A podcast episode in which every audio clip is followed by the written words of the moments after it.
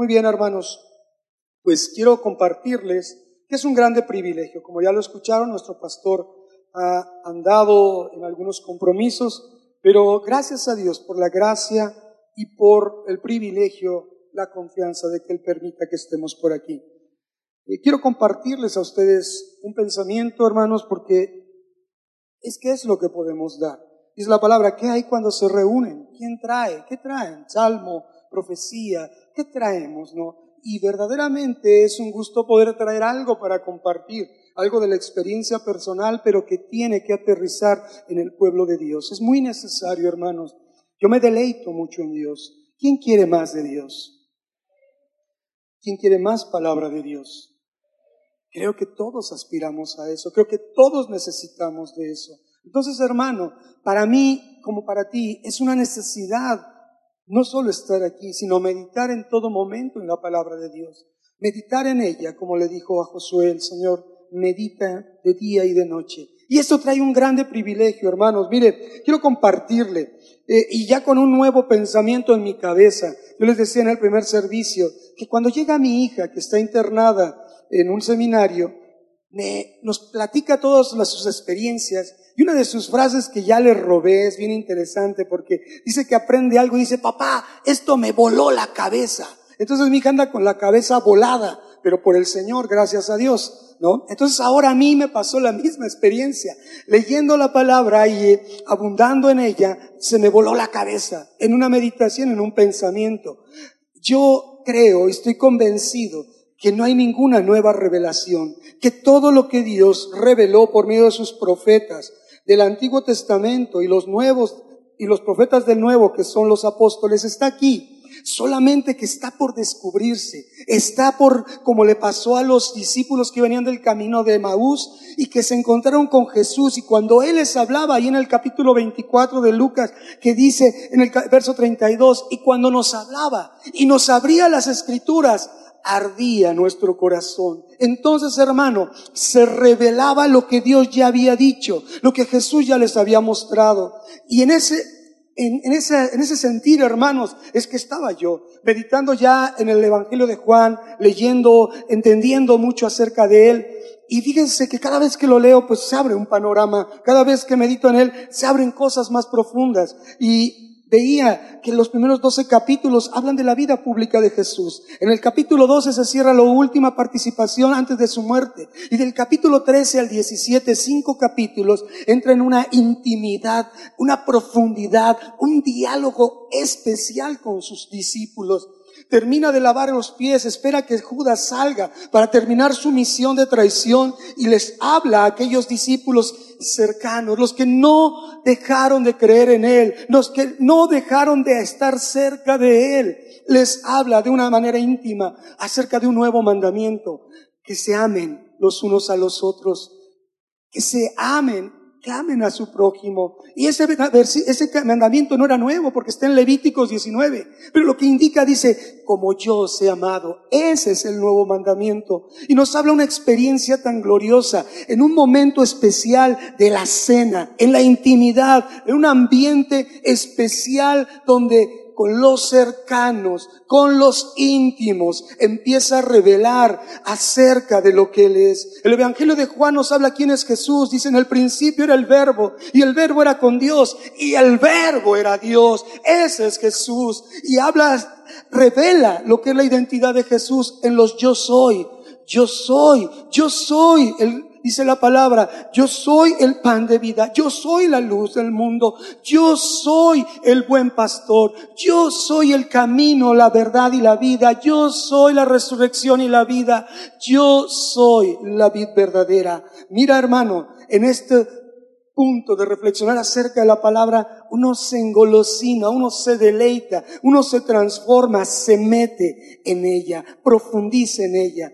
Y hablando, yo voy a tomar de los ocho primeros versos del capítulo 15 de Juan, habla sobre lo que es la vida verdadera, Jesús, el Padre, el labrador, habla del propósito de que den frutos, de la limpieza, de la poda, de aquello que implica que sean los que perseveren, de los que sean tomados para su gloria y no los desechados.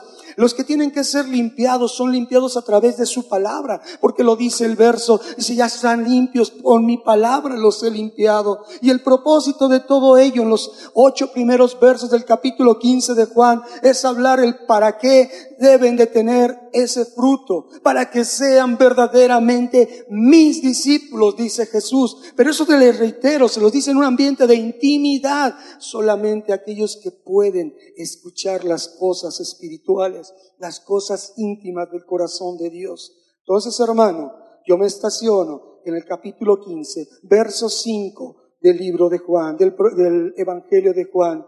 Yo soy la vid, vosotros los pámpanos. El que permanece en mí y yo en él, éste llevará mucho fruto. Y explica, porque sin mí nada podéis hacer.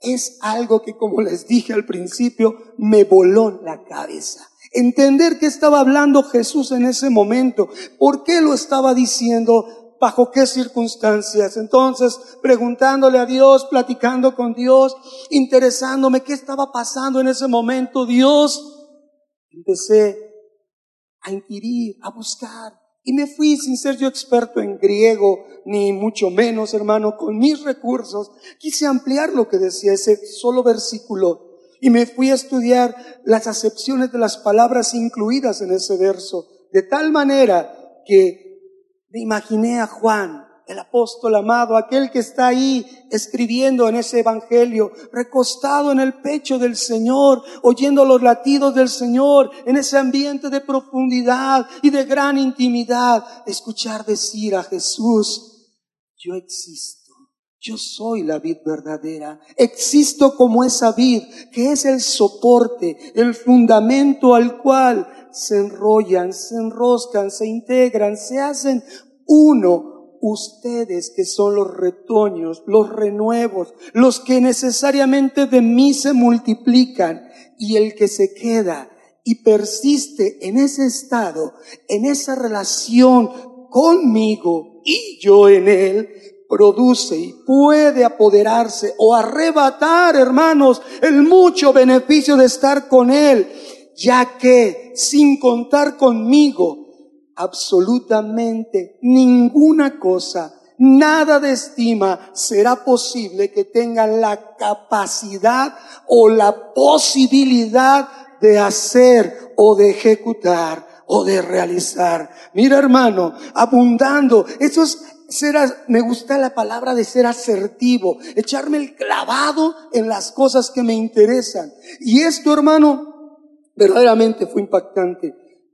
Amplié en mi conocimiento, para mi entendimiento, se abrió la escritura, se reveló la, la mayor y más importante necesidad del Hijo de Dios, permanecer en Él para dar fruto, permanecer en Él para dar fruto. Mira hermano, yo lo veo como una llave que abre el progreso de nuestro camino en el Señor. Una llave que nos lleva a un estado de obediencia, a un estado de bendición, a un estado de testimonio. Porque Él dice, el que permanece en mí, el que permanece en mí implica que nosotros hagamos caso de esas palabras y demos testimonio de que las entendemos y testimonio de que las hacemos. Y entonces, en ese testimonio, en ese estado, podemos ser conducidos de manera directa al perfeccionamiento de realizar la voluntad del Padre. Amén. Mira todo lo que viene en esa porción y el beneficio de estar permaneciendo a la vida, pegados, enrollados, integrados a la vida verdadera. Esto nos lleva entonces a un mayor nivel de fe, a un mayor nivel de involucramiento, a un mayor nivel de intimidad, a un mayor nivel, hermanos, de relacionamiento con Jesús. ¿Quién dice amén, hermanos? Podemos escuchar las palabras de Jesús hoy en día a través de su palabra escrita, a través de la palabra profetizada, a través de la palabra hablada, a través de nuestros propios labios, la cual viene a ser un círculo virtuoso en nuestras vidas, hermano. ¿Y qué es esto de permanecer en Jesús? como lo leo yo ahí en el capítulo 15, versículo 5, no es una sugerencia, hermano, no es un requisito o no es solo una mención que está por ahí, por demás, para llenar un párrafo, un, un, renglón, hermano. Escucha, y esto lo voy a decir literalmente como, lo como yo lo medité, hermano. Les comentaba que de verdad, en serio, hermanos, si no me creen, no me crean, pero ¿qué crees? Estaba yo dormido y me acosté pensando en esto y me despertaba cada, no sé, X tiempo con un pensamiento en la cabeza y lo empezaba a, tengo para tomar mis notas y tomaba y tomaba y tomaba. Haz de cuenta un dictado, hermanos. Y quiero leerlo y transcribirlo tal cual. Miren, esto, permanecer en Jesús, es un rasgo distintivo del carácter que debe poseer el verdadero discípulo de Jesús. Un rasgo distintivo de un carácter. ¿Y qué crees? No es para todos, hermano. No es para todos. No es para los simpatizantes. No es para los creyentes religiosos. No es para los curiosos. No es para los que hacen un hábito religioso de asistir a una congregación. No es para todos, hermano. Realmente estos son, esto es para, ¿y sabes por qué? Porque la oportunidad de permanecer en Él. Esta permanencia es una cualidad de la obediencia. No todos somos lo suficientemente obedientes para permanecer en la palabra del Señor. Y además es el anhelar el encuentro cada vez más cercano con Jesús y esto se convierte entonces en un rasgo aspiracional. Ya no me quiero conformar, ya no quiero estar en la misma condición, ya no quiero seguir siendo igual, yo quiero más. Yo quiero más. ¿Quién dice amén? ¿Quién quiere más? ¿Quién aspira más del Señor? ¿Quién realmente evoca este pensamiento como una realidad en su vida? Más de intimidad, más de comunión con Jesús. Y mira, todavía más anotaba esto es un estado latente de descubrimiento, de mayor descubrimiento de qué, de su carácter, de quién es Él y de su voluntad, de qué quiere que hagamos por Él. Amén. Esto es mucho más allá. Ahora nos lleva también a un estado que es un estado distintivo de fidelidad. No todos somos fieles. Él es el único fiel, pero manteniéndonos, permaneciendo ahí, dependiendo de Jesús, entonces podemos aspirar a una gran recompensa, que es que Él nos revele lo que hay en su corazón para mi persona, el propósito de Dios para mi vida. Eso es los, esos son los o las circunstancias favorables de permanecer en Jesús en la indicación de esa porción de la escritura va más allá. Es un estado de enamoramiento, un estado de fascinación por la persona de Jesús, por la presencia de Jesús. Hermano, ¿no te gozas? Yo que tú daba un grito de júbilo, hermano. Yo que tú le daba un aplauso al Señor. Yo que tú decía, me enamoro de Jesús, me fascino de Jesús, busco por Jesús su belleza y lo sintetizo, que es una sana y muy pero muy necesaria dependencia del Señor. Cuando veía yo esto, ya, ya transcrito del pensamiento, se los advertí, yo dije, que me vuela la cabeza. Tenía la cabeza volada. Dije, ¿qué es esto? ¿Con qué me estoy encontrando? Se está abriendo la escritura. Escucho las palabras de Jesús y estaba ardiendo mi corazón. Mira, hermano, yo estaba oyendo los cantos que decían, y anotaba allí algunos pensamientos, porque los cantos que pusieron mis hermanos decían el río de su palabra, en el río de Dios. Yo danzo en el río. ¿Y en qué río podemos danzar? Sin el río de sino en el río de su palabra, de su presencia, que es un río de bendición inigualable. Ahora el lugar más alto es estar a, a sus pies y es estar en la dependencia, en la permanencia de Dios.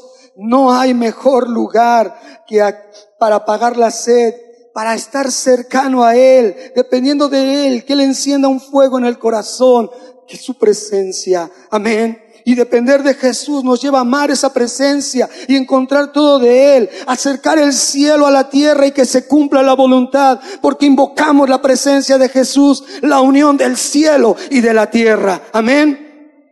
Gloria a Dios. Entonces, ¿qué es permanecer? Permanecer es estar manteniéndose sin cambio, hermano. Permanecer en la fuente de todo nos asegura a producir mucho fruto. ¿Y qué es el, qué es el propósito de los hijos de Dios? Producir fruto. ¿Y qué es el fruto, hermano? Mira, cuando escribía esto decía Dios, gracias, porque el fruto de que nos habla ese verso es que se ha formado el carácter de Jesús en nosotros. Ser conformados al carácter de Jesús, más allá, hermano, es reproducir la vida de Jesús en nosotros. Gloria a Dios. Bueno, hermano, yo sí estaba, yo se los advierto, yo estoy volado. Yo tengo la cabeza volada, hermanos, porque digo, reproducir la vida de Jesús es algo glorioso, hermano. En fin, que reproducimos su vida, su obediencia, su reverencia, el honor que siempre da el Padre sin ninguna, sin ninguna reserva. Es un atributo, es un privilegio, es un don, es un bien que Dios nos da al través de permanecer expuestos a su presencia, a mantener una íntima comunión con Él y a estar verdaderamente entendiendo que Él es nuestra necesidad, la única necesidad, la fuente de todo, Él es la necesidad. Permanecer en ellos sin cambios es también persistir en reconocer la necesidad de vivir, hermano, escucha esto, de vivir en una relación de dependencia total, continua y absoluta para entonces poder fructificar. Hermano, mira, ¿y qué voy a hacer aparte de esto? todo, todo en la presencia de Jesús. Él nos habilita para hacerlo todo, porque depender de Jesús no es Permanecer en Jesús no es ser estáticos, nos lleva a hacer nuestra parte, depender de Jesús en todo lo que hacemos, en todo lo que hacemos, hermano, confiando, rindiéndonos a Él y entregándonos totalmente a Él, despojándonos de nosotros mismos, para que Él tome lugar al hacerlo nosotros a un lado y entonces se haga cargo y ejerce el control debido sobre nuestras vidas, de tal manera, hermanos, que el Padre sea glorificado a través de tu vida y de mi vida, porque estamos haciendo exactamente su voluntad. Gloria a Dios. Estar depender de Él, hermano, es reconocer que estar separados de Él es estar vitalmente desconectados de la vida y nada podemos hacer. Nada podemos hacer, hermano. Depender de Jesús es reconocer que nuestra vida está en sus manos. Depender de Jesús es entender que nada, nada es nuestro, hermano, que todo es de Él, es por Él y es para Él. Depender de Jesús es la condición de un verdadero discípulo de Jesús. Es la acción de que en todo lo que hagamos, modelemos, mostremos, demos testimonio, seamos influencia de ser dependientes de Jesús, teniendo la firme mentalidad de que Jesús es el centro de todo en nuestras vidas. ¿Quién dice amén, hermano? Jesús es el centro de todo en tu vida. Dale ese aplauso fuerte a Dios si lo reconoces como el centro de tu vida. Ahora bien, ¿cómo, cómo, cómo se logra esa permanencia y esa dependencia? Mira, te decía al principio, no hay nada nuevo por revelar, hay mucho por descubrir. Entender que en el libro de Dios, en las palabras de Dios, hay mucho que comprender, entender y digerir cada vez más acerca de lo que Él es. Entonces, hermanos, si Él habla, si al abrir la escritura nosotros ardemos, eso nos lleva a entender que la manera de permanecer y depender de Jesús es un estado constante de orar y adorar su palabra para recibir el poder verdadero de Él. Orar y adorar su palabra es honrar lo que Él es, lo que Él dice y lo que Él hace. Depender de Jesús, entonces, es ceder nuestra voluntad para que Él haga su perfecta, buena y agradable voluntad. ¿Quién dice amén? Es entonces una rendición total para confiar en los recursos de Jesús, de los cuales yo particularmente veo el mayor, el recurso principal, la mayor expresión de la divinidad de recursos en exponernos a la gloriosa presencia de Jesús y desprender de Él la virtud que emana de su ser. Amén. Eso es nuestra necesidad básica. Esa es la necesidad primordial de la cual debemos estar sujetos siempre nosotros, hermano. Es reconocer que fuimos creados por Él, reconocer que en todo momento estamos y somos sustentados por Él y reconocer que tenemos vida gracias a Él nada más, hermano. Gloria a Dios. Déjame decirte y escucha esto. Si realmente, si realmente dependemos de Jesús, no podremos olvidarnos de Jesús. Escúchalo bien. Si realmente tu vida, tu ser integral, espíritu, alma y cuerpo dependen de Jesús, no te puedes olvidar de Jesús. Amén. Y sabes, lo vi como un beneficio adicional, porque es como acorazarte, es como blindarte ante el pecado, es como tener tu integridad blindada si permaneces en Jesús, no te olvidas de Él, guardamos nuestra integridad. Si permanecemos en Jesús, no nos olvidamos de Él, está presente y mantenemos una conciencia limpia, un caminar que podamos levantar manos limpias al Señor y mostrarle un corazón puro. Amén.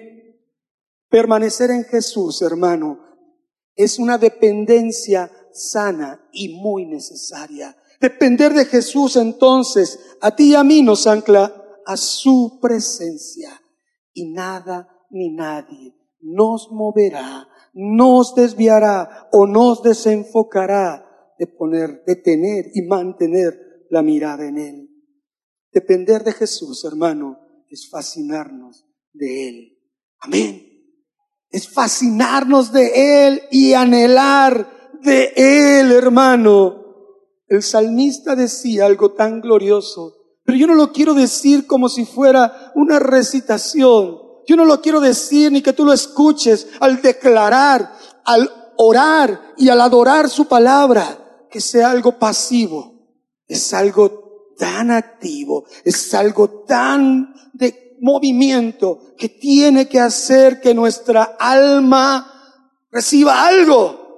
Mira lo que decía el salmista anhela mi alma y aún ardientemente desea los atrios del Señor. Fíjate el clamor, anhela. Tú cuando ores, diré, anhela mi alma ardientemente, ardientemente los atrios del Señor. Y mi corazón y mi carne adoran al Dios vivo. Hermano, esta es una transformación de la naturaleza cuando ves la presencia, la belleza y la persona de Jesús. El salmista decía, mejor es un día, mejor es un momento, mejor es una circunstancia que estar contigo, que estar mil años fuera de ti. Hermanos, dice el salmista, escogería estar antes a la puerta, ahí en el quicio de la casa de mi Dios a la antesala, aunque sea un momento cercano, para habitar donde, que habitar donde está la maldad, donde está la oscuridad. Pero mira, más allá dice, una cosa, una cosa he rogado, una cosa he hecho rogativas, una cosa he demandado, que pudiera estar yo, que pudiera yo estar, mira cómo dice el salmista, una cosa he demandado, en esta permaneceré, esta buscaré, y es que yo esté en la casa del Señor todos los días de mi vida para contemplar la hermosura de su santidad. Cuando tú adoras así al Señor, como el salmista adora su palabra, canta su palabra, ya está ahí solo para ser expuesta, para ser mostrada, para que arda el corazón, para que arda nuestra vida. Hermano, no me emociono, no es emoción. Realmente arde mi corazón, porque doy valor a lo que oigo de Dios a lo que conozco de Dios, quisiera contagiarte ese amor, ese fervor, ese fuego en tu corazón. Mira hermano, hay una historia, dice la Biblia, de una mujer y era pecadora y lo señala claramente. Supo que Jesús estaba en la casa de un hombre, Simón, un fariseo, que no atendió a Jesús, que no valoró su presencia, que no hizo nada por él. Pero ella, sabiendo que estaba ahí, se acercó con un frasco de alabastro que tenía perfume muy costoso. Aprovechó la oportunidad. Aprovecha tu oportunidad en todo momento. Acércate a Jesús. Cree en Jesús. Dice que ella, estando con él, lloró y comenzó a regar con lágrimas sus pies y los enjugaba con sus cabellos y besaba sus pies y los ungía con el perfume. Mira, ella de la acción solo se acercó, creyó. No habló, no pidió, solo se humilló, solo adoró, solo quebró su alabastro y derramó perfume sobre él. Ella permaneció a sus pies, en el mejor lugar. No hay mejor lugar que sus pies escogió el mejor y único lugar que puede satisfacer la única y verdadera necesidad. Él, su presencia. Y permaneciendo así, se dio cuenta que la dependencia y la permanencia en Jesús nos lleva a una sola cosa, adorar a Jesús. Y el Señor dijo, ella, buena obra hecho conmigo y donde quiera que se predique este evangelio, siempre se recordará lo que ella es, lo que ella hizo. Hoy te digo, la mejor obra para Jesús, la que puedes empezar a hacer hoy, la mejor obra para Jesús, la que Él reconoce, con la que Él te conoce, con la que Él no te olvida, es creer en Él confiar en Él, acercarte a Él, permanecer en Él, para depender en Él. Y depender de Él es adorarle a Él. Esa obra es la adoración, la que transforma nuestra naturaleza y quita todo lo que estorba para que los ojos de Dios nos vean de otra manera. Es exponernos a su presencia y al exponernos a su presencia, somos habilitados para verdaderamente ser adoradores en espíritu, porque Dios es espíritu. Y en verdad, al orar y adorar su palabra, que es verdad, esa es la verdadera expresión. Si yo estuviera ahí, me levantaba. Si yo estuviera ahí, me postraba. Si yo estuviera ahí, levantaba mis manos. Lo que tengas que hacer, hazlo, pero no te quedes quieto dependemos de ti, Señor. De ti depende. No seas un espectador, sé un protagonista de la adoración. Levántate, hermano, levántate de tu lugar. Si es necesario postrarte, toma estos momentos para entender la necesidad de estar en la presencia de Dios. En ti confiamos. Solo confiamos en ti, eterno, que lo alto estás.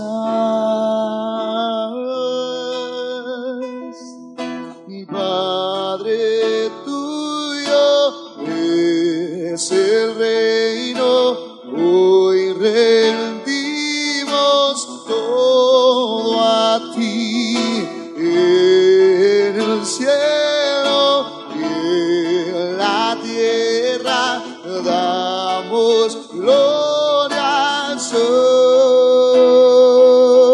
a ti. No necesitamos nada más. Nuestra prioridad es exaltarle a Él. Que se convierta tu prioridad. De ti dependemos siempre, solo dependemos de ti. Señor Jesús. En ti confiamos. Sí, Señor. En solo confiamos en ti. Eterno, que lo alto estás. Adora su presencia. De su persona, de su carácter. Vuélvete a Él. Busca ser como Él. Llega a esa estatura, a esa plenitud. Y esto es a través de adorarle, de permanecer, de depender de Él. la tierra damos gloria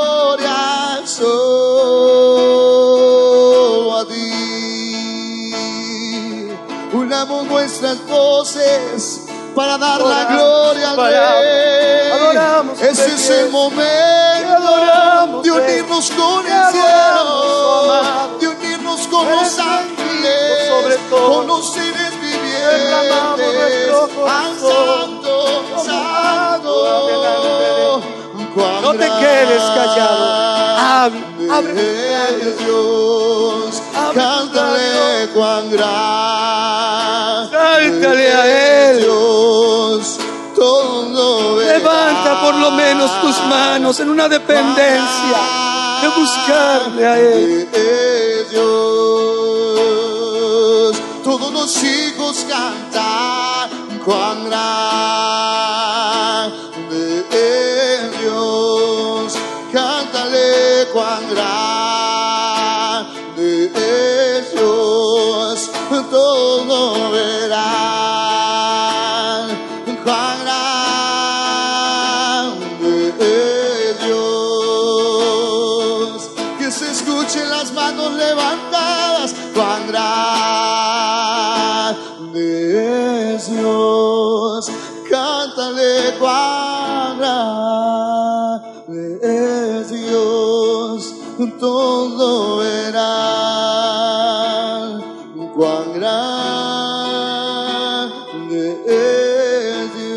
Depender de Dios es crecer en una naturaleza nueva con Él.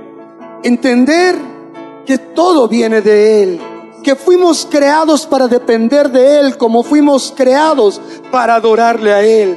Depender de Él es permitir que Él fluya a través de nosotros y que influya en nuestras vidas. Es la manera de cambiar nuestra naturaleza a sus ojos. Depender de Él es hacer reverencia en todo momento. Quisiéramos estar postrados, pero el estar postrados no es una actitud física solamente. Estar postrados no es una dependencia, es una dependencia constante de Él en todo momento, en toda circunstancia. Y a medida que nosotros nos involucramos con Él, le conocemos más a Él, sabemos más de Él, más profunda es nuestra adoración, porque Él se adora a través de nosotros y en eso nos permite adorarle de acuerdo a su verdadera naturaleza y darle un placer que no podría haber más. Cántale cuán grande es Dios, todo verán cuán grande Dile lo hermoso, lo bello, lo grande, lo glorioso que es Él. cuán grande es Dios, cántale cuán grande es Dios, y todo verán cuán grande es Dios. Señor, rendimos a ti todo homenaje de una manera continua y sincera, entendiendo, Padre, que todo nuestro ser, espíritu, alma y cuerpo te pertenece.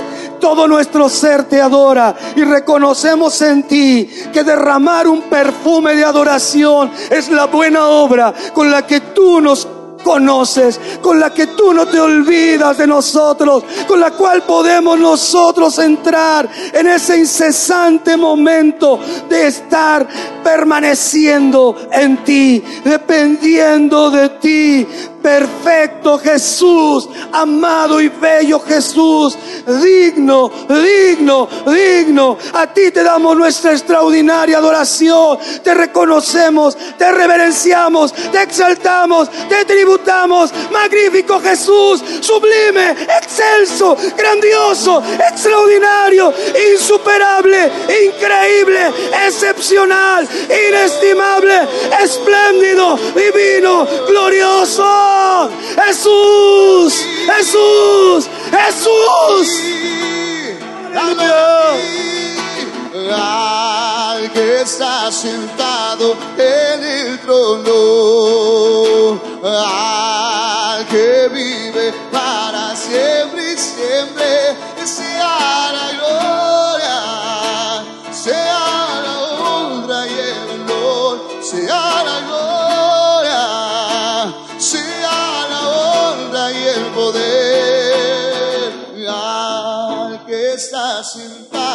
el trono, al que vive para siempre y siempre, sea la gloria, sea la honra y el poder, sea la gloria, sea la honra y el poder, sea la gloria, sea la honra y el poder,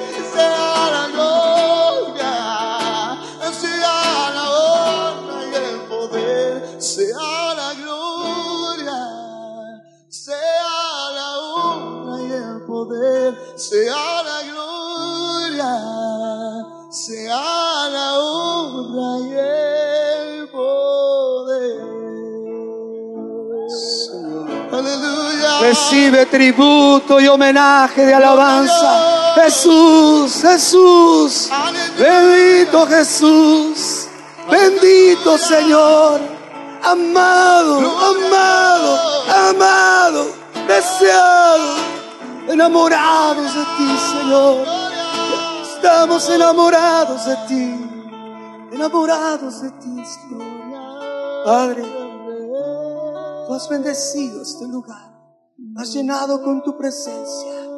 Tu gloria llenó los cielos. Y tu pueblo dio de su alabanza. Señor, permítenos mantener este pensamiento en nuestro corazón. Que tú existes como la vida, como el soporte y la base de todo, al cual nos integramos cada uno de nosotros, que somos tus retoños que somos tus renuevos, que nos reproducimos en ti y que al quedarnos contigo y que tú te quedes con nosotros y persistir y permanecer en ese estado de una relación íntima contigo, producirá en nosotros y nos podremos apoderar de los mayores beneficios de estar en tu presencia, reconociendo que apartados de ti, que sin contar contigo, absolutamente ninguna cosa, nada de estima será posible que tengamos la capacidad de o posibilidad de hacer o ejecutar. Dios, con tu palabra en nuestro corazón, caminamos al lugar de donde vinimos, Señor. Gracias por tu bendición. Manténla sobre los que estamos aquí y permítenos ser luz a los que están allá afuera, Señor. Pueblo de Dios, que el Señor te bendiga. Estamos despedidos. Dale un aplauso, Señor.